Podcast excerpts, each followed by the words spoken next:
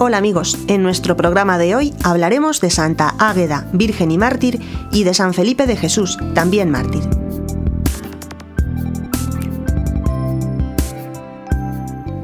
Santa Águeda nació en Catania, Sicilia, al sur de Italia, hacia el año 230. Como Santa Inés, Santa Cecilia y Santa Lucía, decidió conservarse siempre pura y virgen por amor a Dios.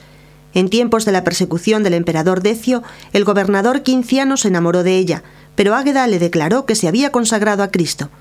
Quinciano, enfurecido, ordenó que la encarcelasen y la infringió terribles torturas queriendo hacerle renegar de su fe. Pero esa noche se le apareció el apóstol San Pedro en la cárcel, la curó de sus heridas y la animó a sufrir por Cristo. Lleno de ira ante tal prodigio, el perseguidor mandó que fuese arrojada sobre llamas y brasas ardientes. Murió el 5 de febrero del año 251. Desde la antigüedad, su culto se extendió por toda la Iglesia y su nombre fue introducido en el canon romano.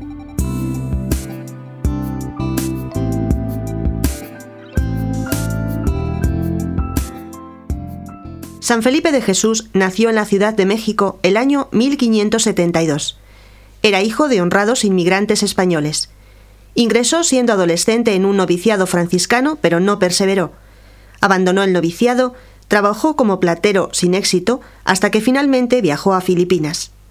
Al poco tiempo de llegar a Manila, decidió entrar por segunda vez al noviciado franciscano. En esta oportunidad mostró un espíritu de oración y de servicio a los demás, Emprendió el viaje hacia su país para ser ordenado, pero una tormenta hizo naufragar el barco, siendo arrojado el navío a las costas de Japón. Aquí encontró a Fray Pedro Bautista y algunos hermanos de la provincia franciscana de Filipinas y se unió a ellos en la predicación, esforzándose por convertir a muchos japoneses.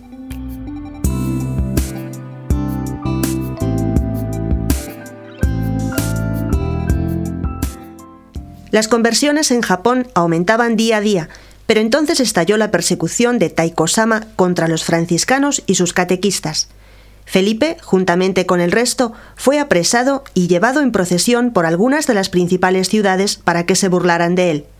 Sufrió pacientemente y finalmente en Nagasaki, en compañía de otros 21 franciscanos, además de tres jóvenes jesuitas, se abrazó a la cruz de la cual fue colgado. Felipe fue el primero en morir en medio de todos aquellos gloriosos mártires. Sus últimas palabras fueron Jesús, Jesús, Jesús. Era el 5 de febrero de 1597. Fue beatificado juntamente con sus compañeros de martirio el 14 de septiembre de 1627 y canonizado el 8 de junio de 1862.